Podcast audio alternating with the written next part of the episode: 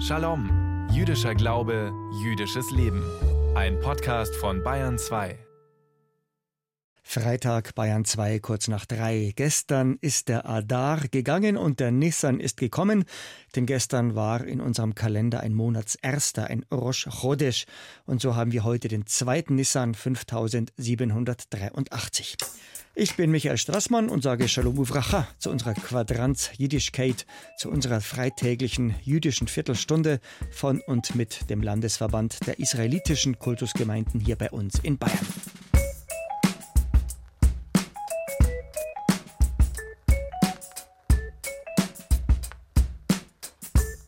Auf der ganzen Welt heißen jüdische Sportvereine Maccabi.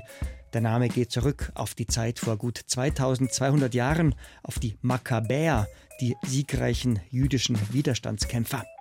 Bei uns gehören zum Dachverband Maccabi Deutschland e.V. 38 Ortsvereine mit insgesamt 5000 Mitgliedern. Ob sie nun jüdisch sind oder nicht, immer wieder werden Sportler von Maccabi beschimpft, beleidigt und verunglimpft.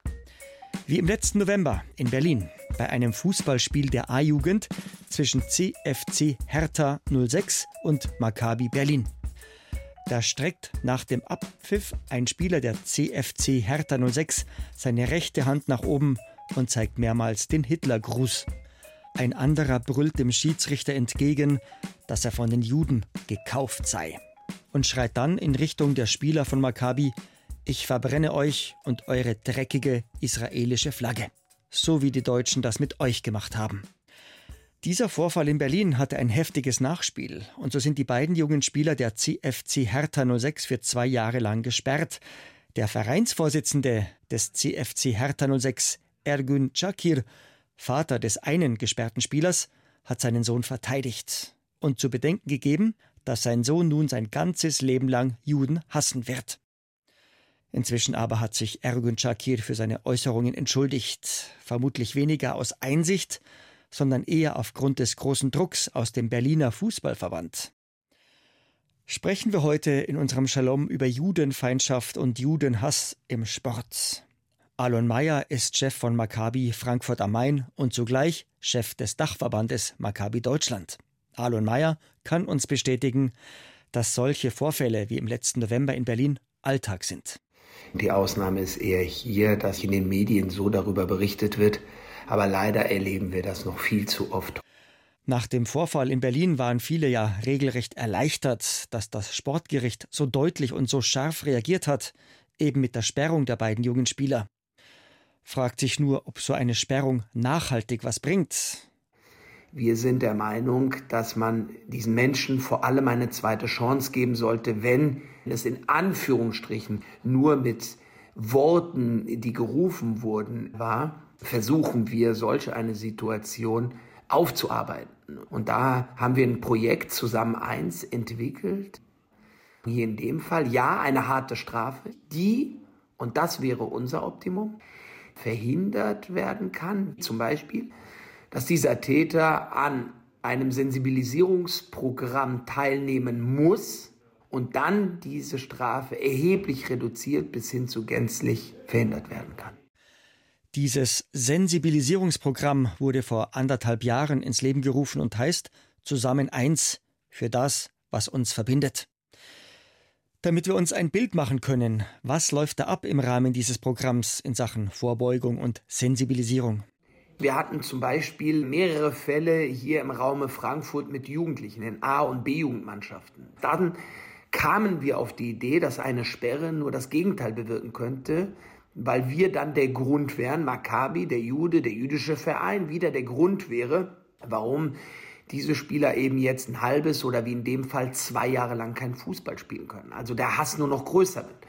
Wie können wir das Ganze verändern? Und dann haben wir uns Ideen überlegt, so wie in dem Fall eben, dass die gegnerische Mannschaft ein Programm, ein Zwei-Stunden-Programm in der Anne-Frank-Bildungsstätte besuchen muss, um sie über unsere Vergangenheit und unsere Verantwortung zu sensibilisieren.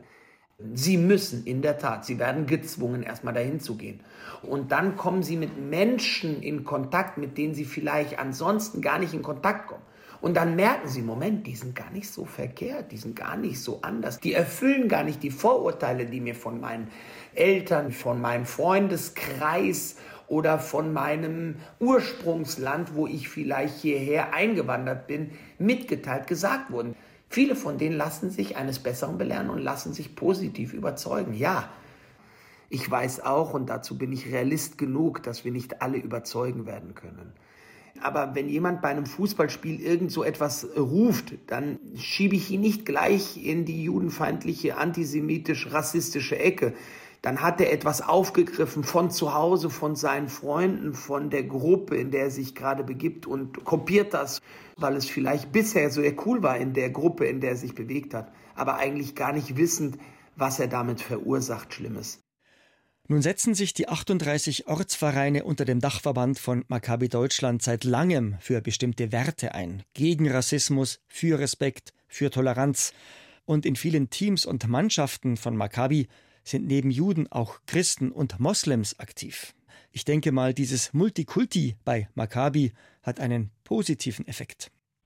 Absolut positiv.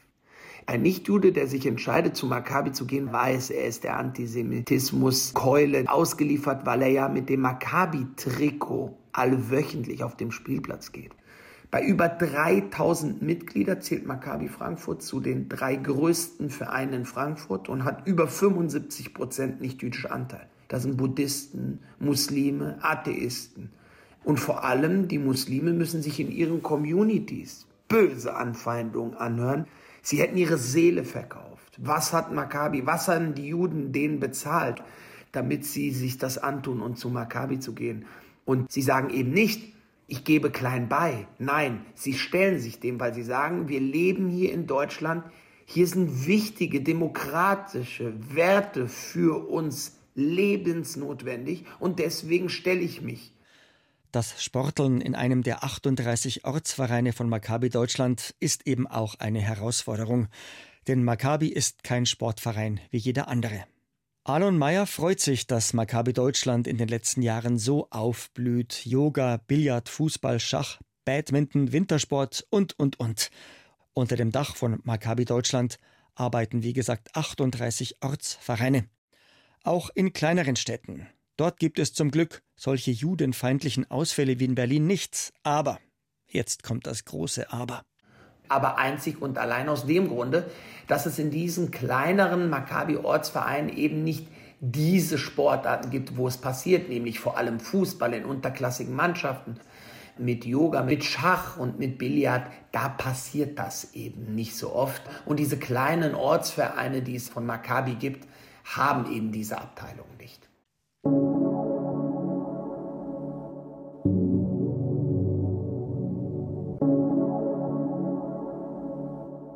erste Buch Mose, den Sefer Bereshit, haben wir längst durchgelesen und mit dem zweiten Buch Mose, mit dem Sefer Schmott, sind wir jetzt auch fertig. Also beginnen wir morgen mit dem dritten Buch Mose, mit dem Sefer Vayikra.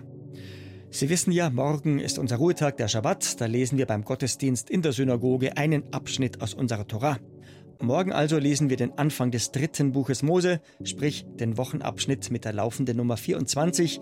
Diese Parashat HaShavur heißt ebenso wie das ganze dritte Buch, das sie eröffnet, Vaikra. Und er rief. Unser geschätzter Funkrebbe Rabbiner Joel Berger mit seinen Überlegungen zum Leseabschnitt Vaikra.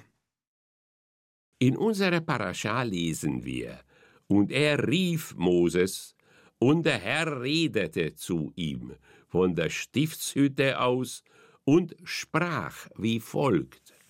Im hebräischen Originaltext lesen wir in diesem Vers, er rief, Vaikra, und er sprach bei Daber. Dies bedarf einer Erklärung, denn wir wissen einerseits, dass die göttliche Gegenwart die Stiftshütte, unseren Mischkan, erfüllte.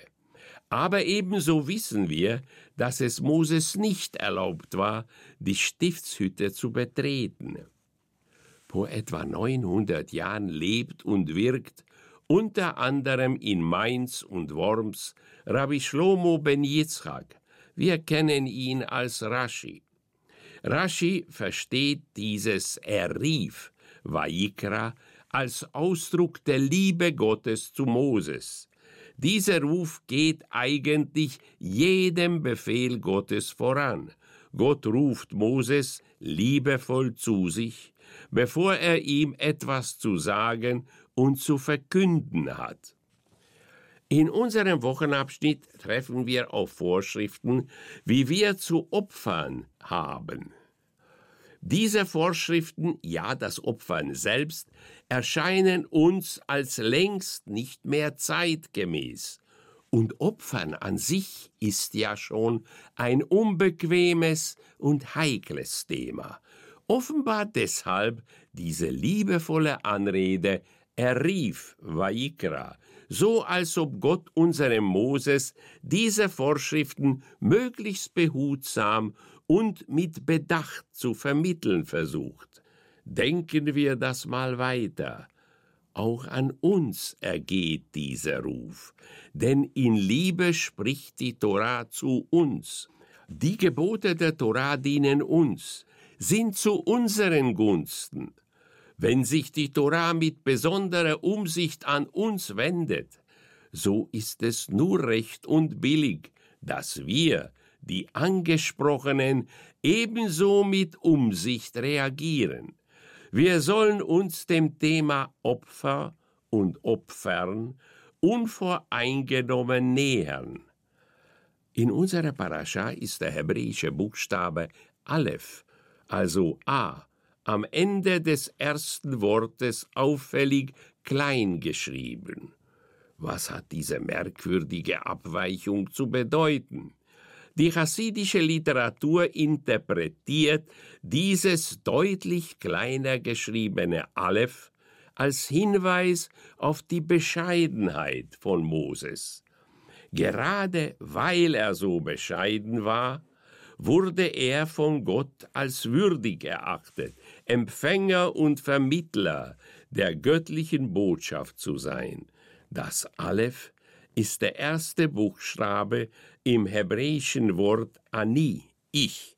Wenn das Aleph hier auffällig klein geschrieben ist, bedeutet das, dass wir das eigene Ego in Schach halten müssen, wenn wir uns mit dem Wort Gottes befassen.